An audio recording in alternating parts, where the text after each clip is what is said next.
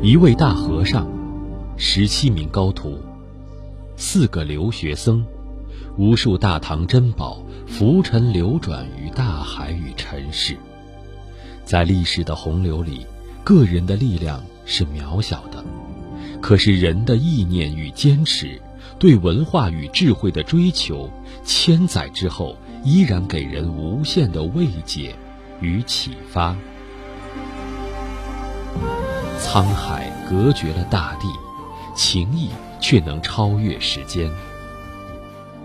本期轻阅读，翻开井上镜历史小说《天平之盟》，在鉴真东渡弘法的传奇里，读懂山川异域、风月同天的千古佳话。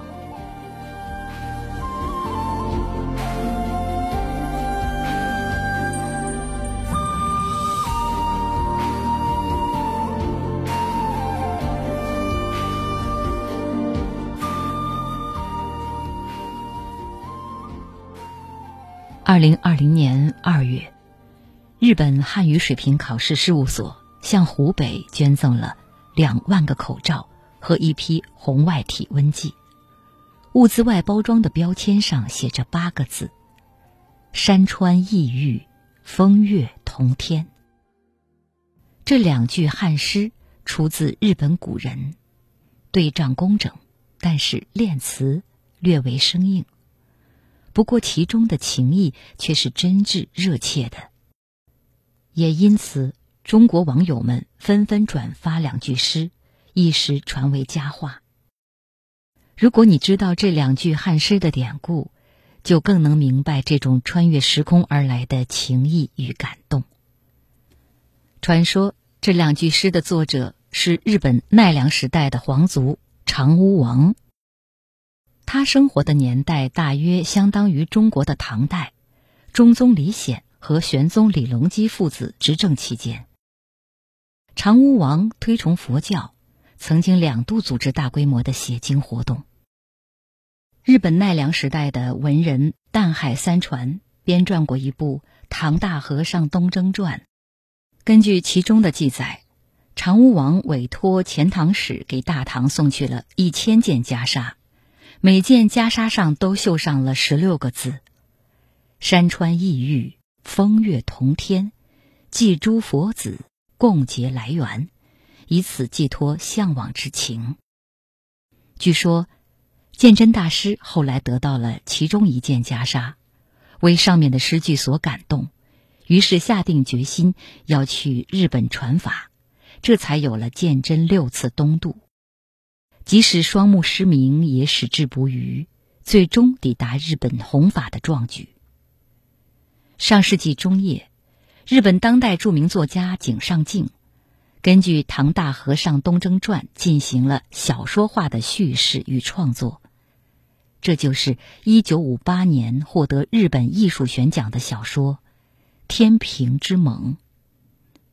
书名《天平之盟》源自日本对鉴真大师的尊称。意思是，天平时代文化的屋脊。一九八零年，由小说改编的同名电影在日本上映，跻身一九八零年日本十大卖座影片第九名。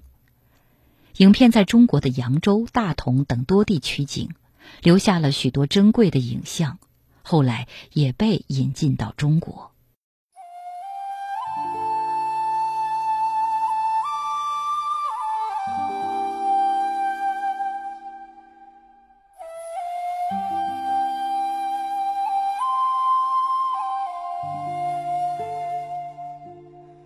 天平是日本圣武天皇的年号。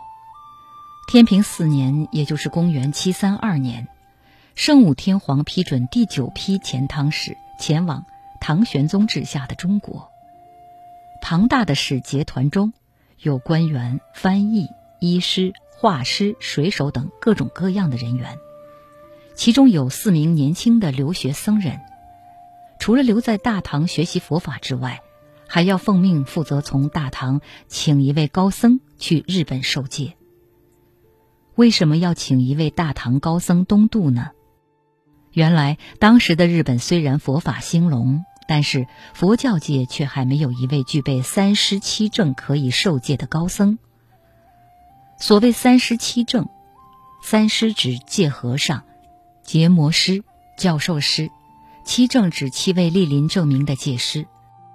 按照佛教律制，如果戒场不具备三师七证，不得传授戒法。此外，当时的日本有大批流民为了逃避兵役和赋税而混进佛教界。使得佛俗混杂、纲纪混乱，为求澄清日本佛教界和社会政治上的安定，也迫切的需要请来这样一位中国的高僧。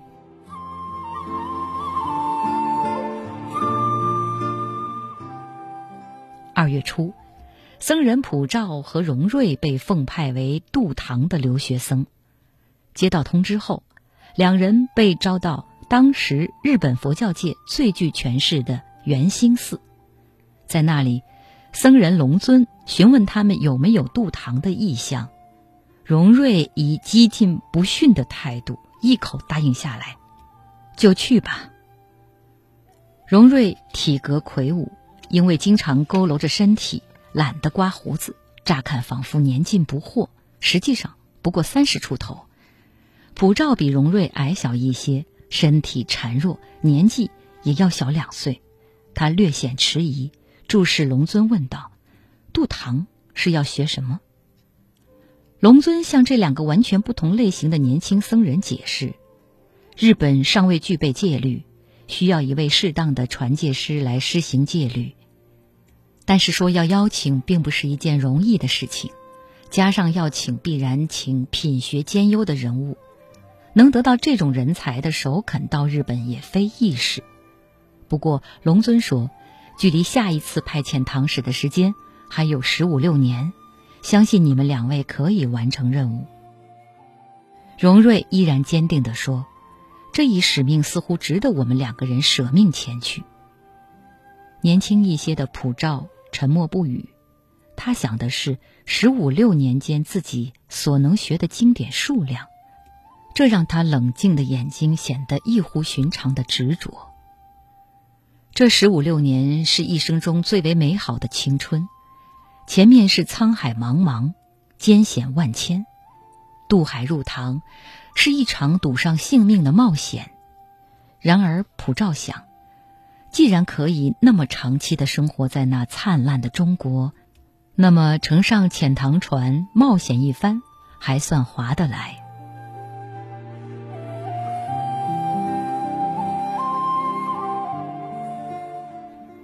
四月，樱花含苞待放，两位僧人跟随大使离开奈良，前往南波旧都，也就是今天的大阪，从那里登船出海。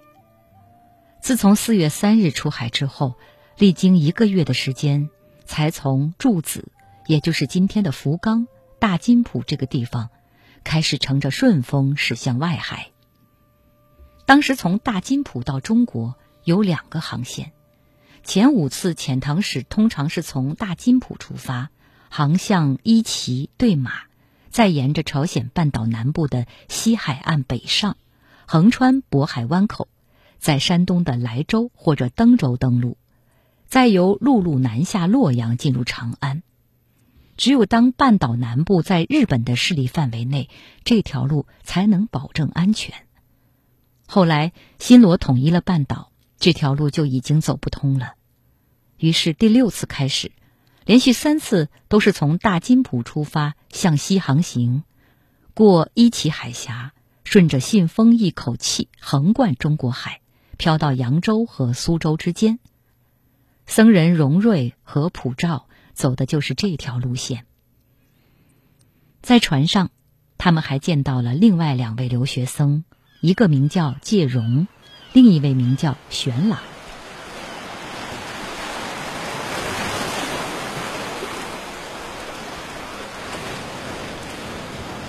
船到了外海，即使没有惊涛骇浪，也像一片叶子似的上下颠簸。除了船员，船上没有人咽得下东西，都像死人一般躺在船上。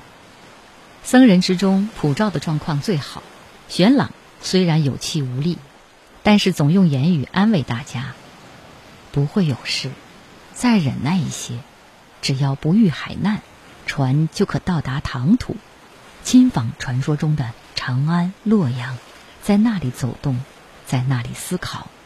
大慈恩寺、安国寺、西明寺都可亲眼目睹。我们将在其中的一个寺里进修吧。需要知道的事太多，需要读的书也很多，所有东西都要亲眼目睹、亲耳聆听。从地大物博的唐土，我该汲取的必须汲取，再忍耐些，只要再稍许的忍耐。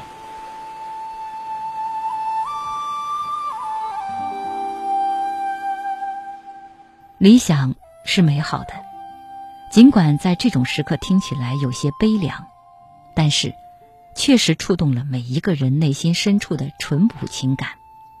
然而下一刻，介荣打断了他：“不要说梦话，船到得了，到不了，还是未知数呢。”在踏上唐土之前，四位僧人在读者眼前轮番上场。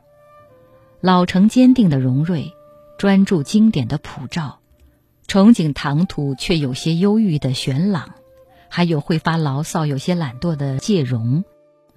此刻，他们都是真实的人，会喜悦，也会恐惧和悲伤。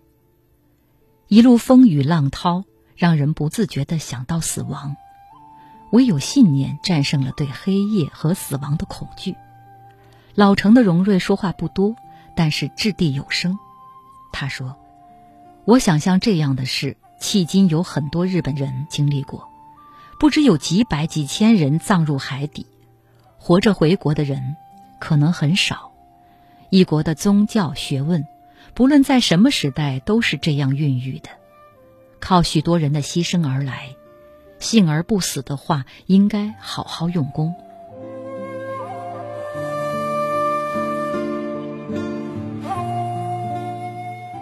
人生是一场漫长却又短暂的修行，梦想和信念是指引人不断前行的明灯。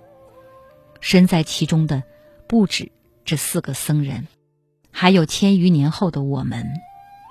并不是所有的人都能到达预想的终点，又或者根本没有所谓终点，而成痴成狂、生死流离，个人又有个人的缘法。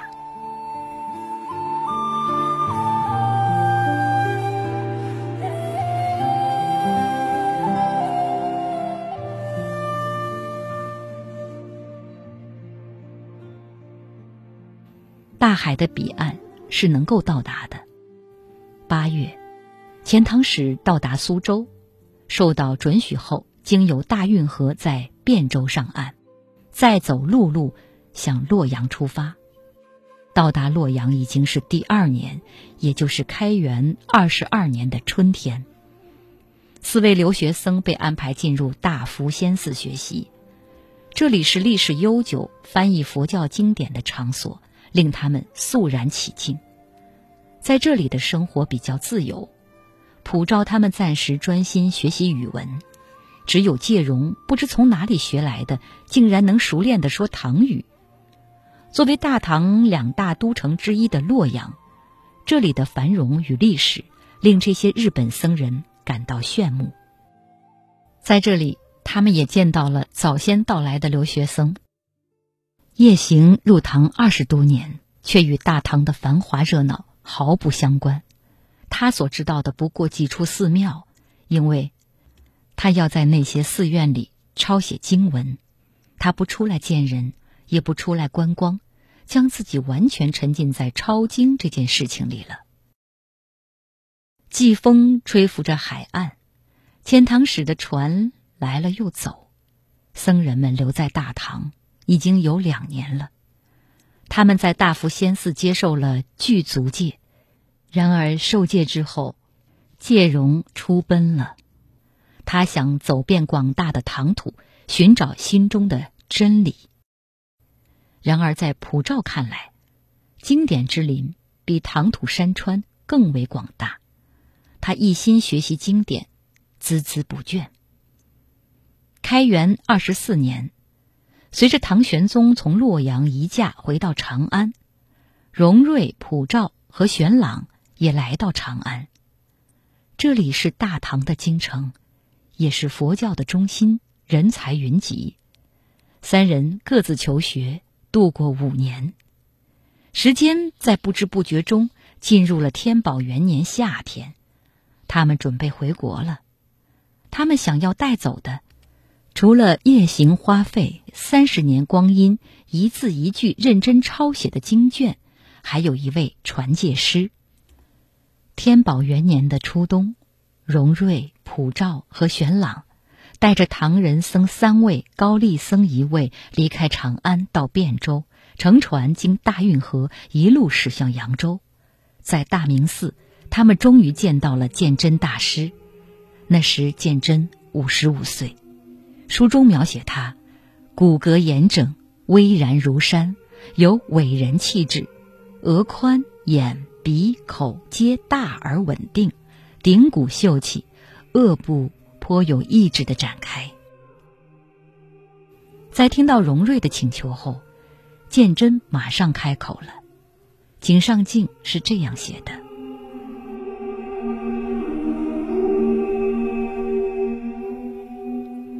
巨大身躯所出声音却意外的低沉，谆谆而言的语气颇吸引人。我听说过南岳思禅师迁化之后，托生倭国王子，使佛法兴隆，济度众生；也听说过日本国长屋王子崇敬佛法，曾经做千张袈裟，施与该国的大德众僧。袈裟上绣了四句。山川异域，风月同天，祭诸佛子，共结来缘。据此推想，日本诚然是佛法兴隆有缘之国。既然日本有人来敦请，我同法众中不知有谁答应度日传法？没有人回答。隔一会儿，有僧人说话：“到日本要渡渺漫沧海。”听说百无一致，人生难得，中国难生。涅盘经不也这么说吗？话未讲完，鉴真再开口问：“有谁要去吗？”仍然没有人回答。鉴真三度开口：“是为了法，即使有渺漫沧海隔绝，生命何所惜？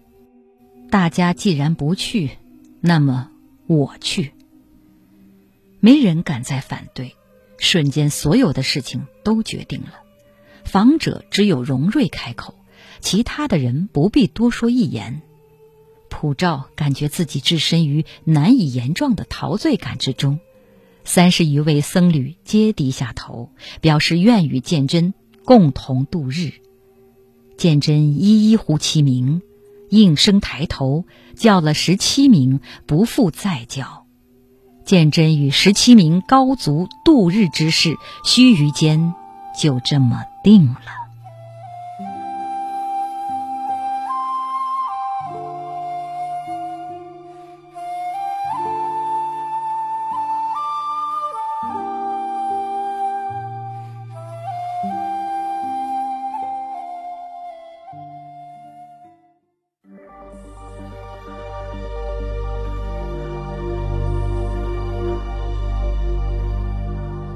一位大和尚，十七名高徒，四个留学生，无数大唐珍宝浮沉流转于大海与尘世。在历史的洪流里，个人的力量是渺小的，可是人的意念与坚持，对文化与智慧的追求，千载之后依然给人无限的慰藉与启发。沧海隔绝了大地，情谊却能超越时间。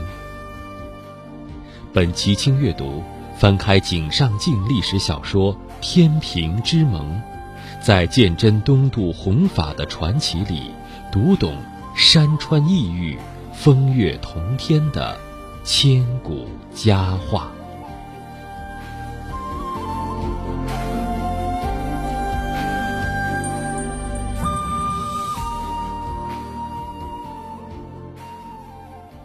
鉴真东渡，我们在中国古代史的课本中就接触过了。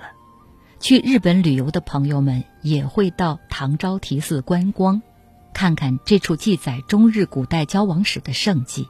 但是，仅仅这样还不足以让我们理解千年前的古人。在《天平之盟》中，井上靖以白描的笔法，勾勒鉴真以及一众日本求法僧的形象，他们的所思所想，他们的人生选择与经历，令人读来神往不已。早在一九六三年，翻译家娄世仪就将《天平之盟》翻译成中文。由作家出版社出版。娄先生回忆说：“这一年，中日两国有关文化与宗教团体联合举行唐建真和尚逝世一千二百周年的纪念。这部以中国封建文化最繁荣的唐代长安、洛阳、扬州等都市为背景的历史小说，大大吸引了我。我以为这样的作品本当由中国作家自己来写。”而现在，日本作家却代我们写了，因此也使我带了感谢的心情，在一个很短的时间内，一口气把它翻译出来了。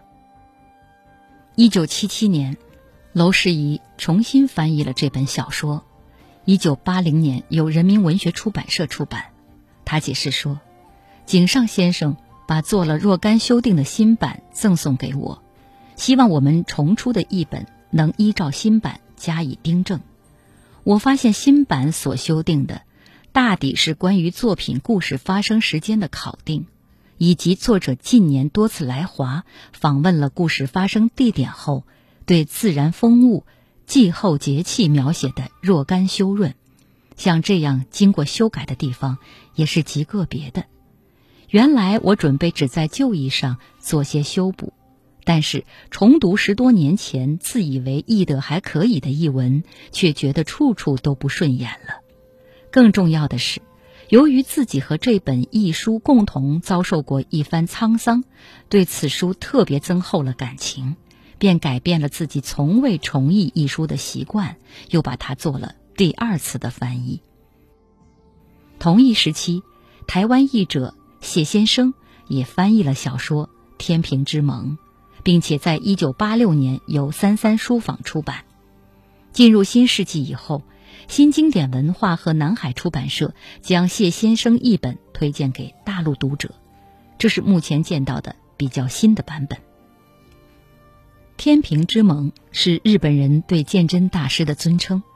日本僧人为何会选定鉴真呢？鉴真俗姓淳于，扬州江阳县人。生于公元六六八年，十四岁时，鉴真跟随父亲来到大云寺，见佛像而感动，得到父亲的许可，决心出家。先是在大云寺做沙弥，十八岁时受菩萨戒，二十岁时立志开始云游，先到洛阳，接着又到长安。二十一岁时，在长安石济寺受具足戒。受戒之师是荆州南泉寺的弘景律师，弘景受到唐朝廷的信赖，依武则天和唐中宗的敕令，三度出入宫中，成为受戒之师。青年时代，鉴真在长安和洛阳研究佛教的经律论三藏，跟随高僧们学习。开元元年，二十六岁的鉴真开始讲解律书。不久回到淮南，除了讲解律书之外，渡人受戒共计四万多人。天宝二年春天，正在等待启程的荣瑞他们被抓捕了。原来高丽僧如海品学逊色，以为自己受到排斥，就诬告他们是海盗。出于宰相李林甫的好意，四位日本僧人得以出狱，还获得了补贴赏赐，允许他们返回本国。得到自由后不久，荣瑞和普照暗中到访大明寺，再度恳求鉴真东渡。鉴真的决心毫无改变，反而是日本僧人中逐渐有人退出了，其中有担心小船渡海危险的玄朗，还有抄经僧人夜行。夜行是深思熟虑过的，万一船破进水，大家只顾救助鉴真，就无暇兼顾经卷。那种船不能装进自己所珍惜的经卷。荣瑞明白他的意思，鉴真和尚重要，无数的经卷也重要。如果真正为祖国珍惜这两样东西，只好照夜行所说，分开在两条船上。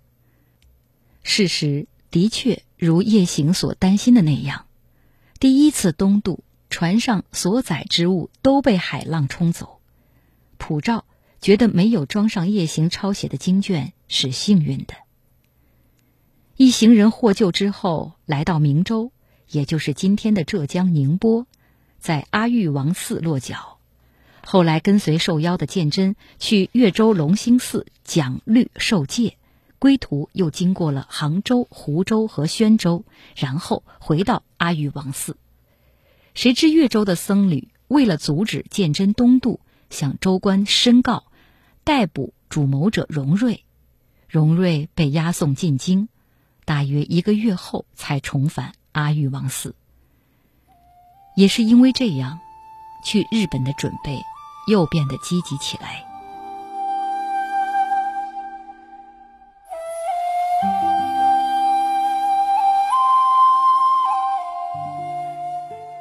普照没想到会有一位故人来访，来人是将近八年没有见面的介荣。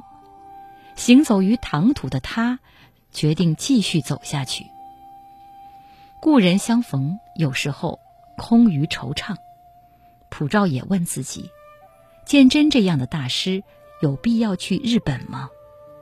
倒是鉴真从未改变自己的心意。天宝七年，鉴真已经六十一岁了，在一次次残酷的失败与漫长的等待后，仍然一心东渡。荣瑞和普照找到叶行，希望带走一批他抄写的经文。普照是如此说服他的。是否确能到达，无法保证。可是万一遇难，不得不抛弃载货，减轻船身时，我本人愿意代替经卷入海，至少我会这样做。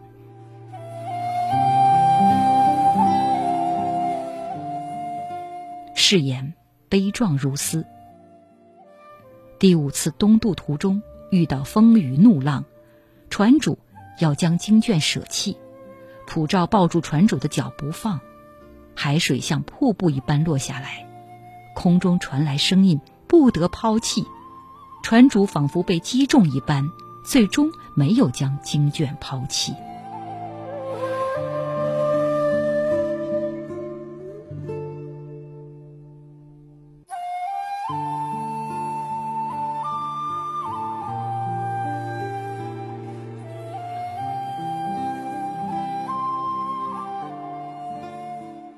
第五次东渡，还是失败了。他们漂流到了大唐国土南端的海南郑州。郑州在何处？众说纷纭。有人认为在今天的三亚市，还说他们上岸的地方是大旦港，甚至传说当时鉴真携带的经书佛本被海水打湿，就搬到大旦港旁边的海坡上晾晒。这片晾晒经书佛本的海坡，因此被称作晒经坡。他们途经的稻田被叫做和尚田。在郑州，地方官员冯崇寨接待供养了这些僧人。鉴真在此地停留了一年多，不仅帮助修整大云寺，为官员们传律受戒，还将原本准备带去日本的物品。包括佛具、佛像、经卷，还有从中原带来的科学文化书籍，都送给了大云寺。这对当时的三亚来说，是传播文化、开启民智的重要事件。荣瑞和普照商量之后，把叶行托付给他们的两箱经卷也送给了大云寺。他们猜想叶行会谅解的。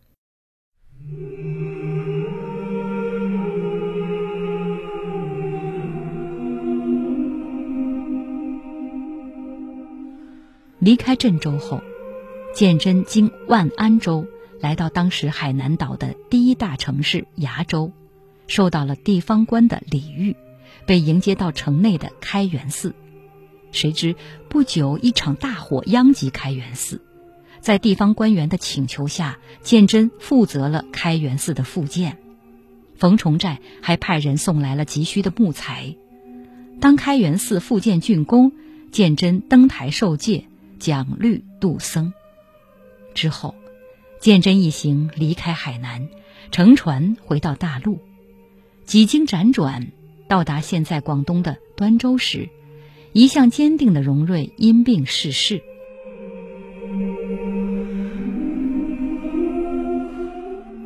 普照回想入唐以来十七年间的种种，尤其是八年来流浪的日子，每每因为挫折，对请鉴真东渡产生疑惑的念头，但是每次都会被荣瑞不屈的斗志所打消。可是如今，荣瑞离开了，永远留在了大唐。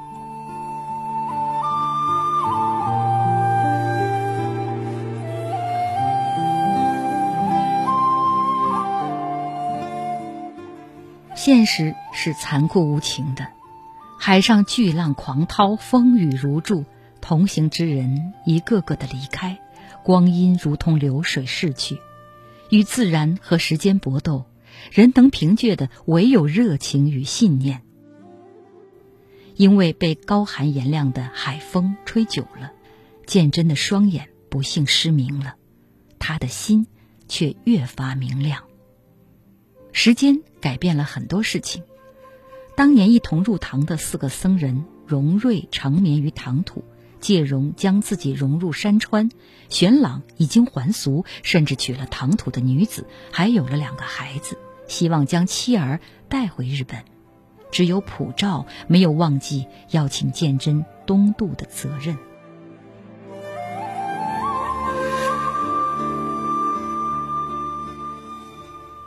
天宝十二年，鉴真一行跟随遣唐使的使团东渡日本，同行的还有叶行。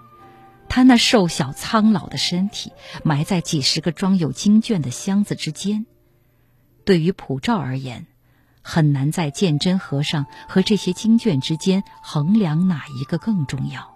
但是严峻的现实要求人必须给出一个答案。小说中。井上竟如此描写那惊人的夜晚：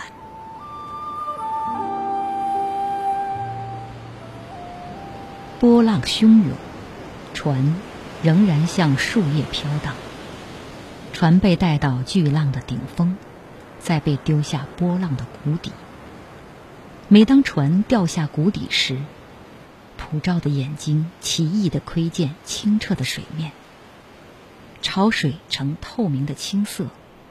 看到条条绿色的长藻在海底摇动，然后有几十卷的经卷次第沉落下去，经卷一卷一卷的颤抖着，连续落入潮水，消逝于绿藻摇晃的海底。那一卷一卷间隔急促的沉入海底的过程，具有永远无休无止的倾倒的景象，与人再也无法挽回的真实的。丧失感。每当这样的海面映入眼帘，普照听到不知从何处而来的夜行悲痛的叫声。船有无数次涌上波涛之山，又沉下波涛之谷。普照一次又一次听到夜行的叫喊，看到数不尽的经卷一一滚落清澈的潮水中。普照忽然清醒过来。没办法分别，自己是在梦中，亦或是在现实的世界。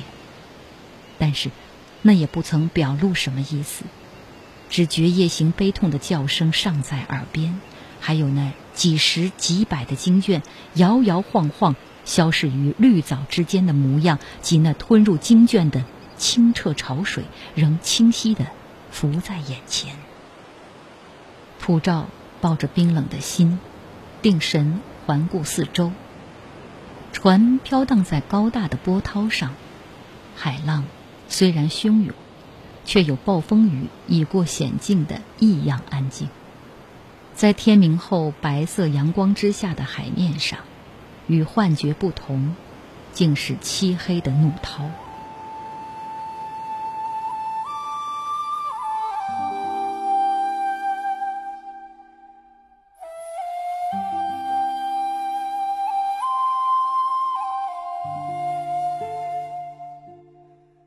我们无法想象夜行的心情。作家骆以军说：“几个日本僧人耗费一生，在异域之境抄写了上千卷经文，以四艘船载回日本，但在怒涛中因沉船而使大批经文一卷卷沉入海中，那样的残酷和虚掷。”夜行曾对普照说：“我抄写的经卷一踏日本之地，会自己走起来。”丢弃我，走向各处。许多的僧侣读他们，抄他们，学他们。佛陀的心，佛陀的教训会正确的传布各地。普照抵达日本后很久，才知道夜行所搭的那艘船遇难了。李白曾经作诗悼念同在那艘船上的阿倍仲麻吕，也就是朝衡。诗是这样写的。日本朝清瓷帝都，征帆一片绕澎湖。明月不归沉碧海，白云愁色满苍梧。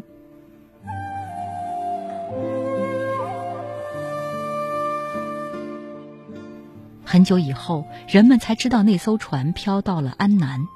船上大部分人被当地人所杀或者病没，只有朝衡和几个随员回到大唐。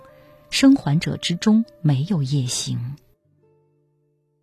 井上镜的文字平静冲淡，却又壮阔深情。无论是夜行，还是鉴真、普照，乃至于长眠于中国的荣瑞，还有许许多多人。这一切付出、忍耐与坚持，究竟值不值得？作家朱天心说：“书中人物所处时代的人事背景是如此深厚，以致所思所想、所怨所怒、所欢悦、所终身祈求的，不论值与不值，皆是掷地可作金石生的有分量。”鉴真以六十六岁的高龄抵达日本。除了广泛的将中华文化第一手的传给日本人外，还在奈良建设了唐招提寺。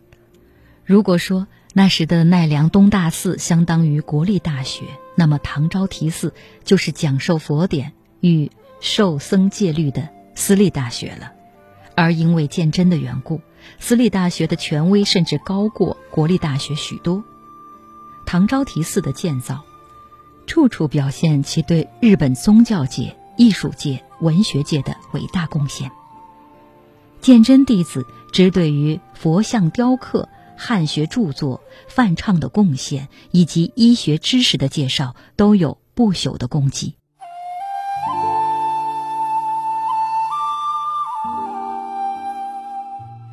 二零一七年，也就是第九次遣唐使出访的一千三百年后。日本奈良的唐招提寺向中国扬州大明寺赠送了绣有山川异域、风月同天的袈裟。二零二零年，因为人类与病毒的战役，中国人和日本人再次见到了这两具汉诗。恢宏的历史背后是一个个人，我们在小说中有幸与这些僧人同行，激风搏浪，历经种种可能。他们已经远去，成为大历史叙事中淡淡的痕迹。然而，人世间有情，有大爱，有勇气，战胜了时间与自然，超越了国界与民族，直到今天，仍然鼓舞着我们，携起手来，去克服共同的困难。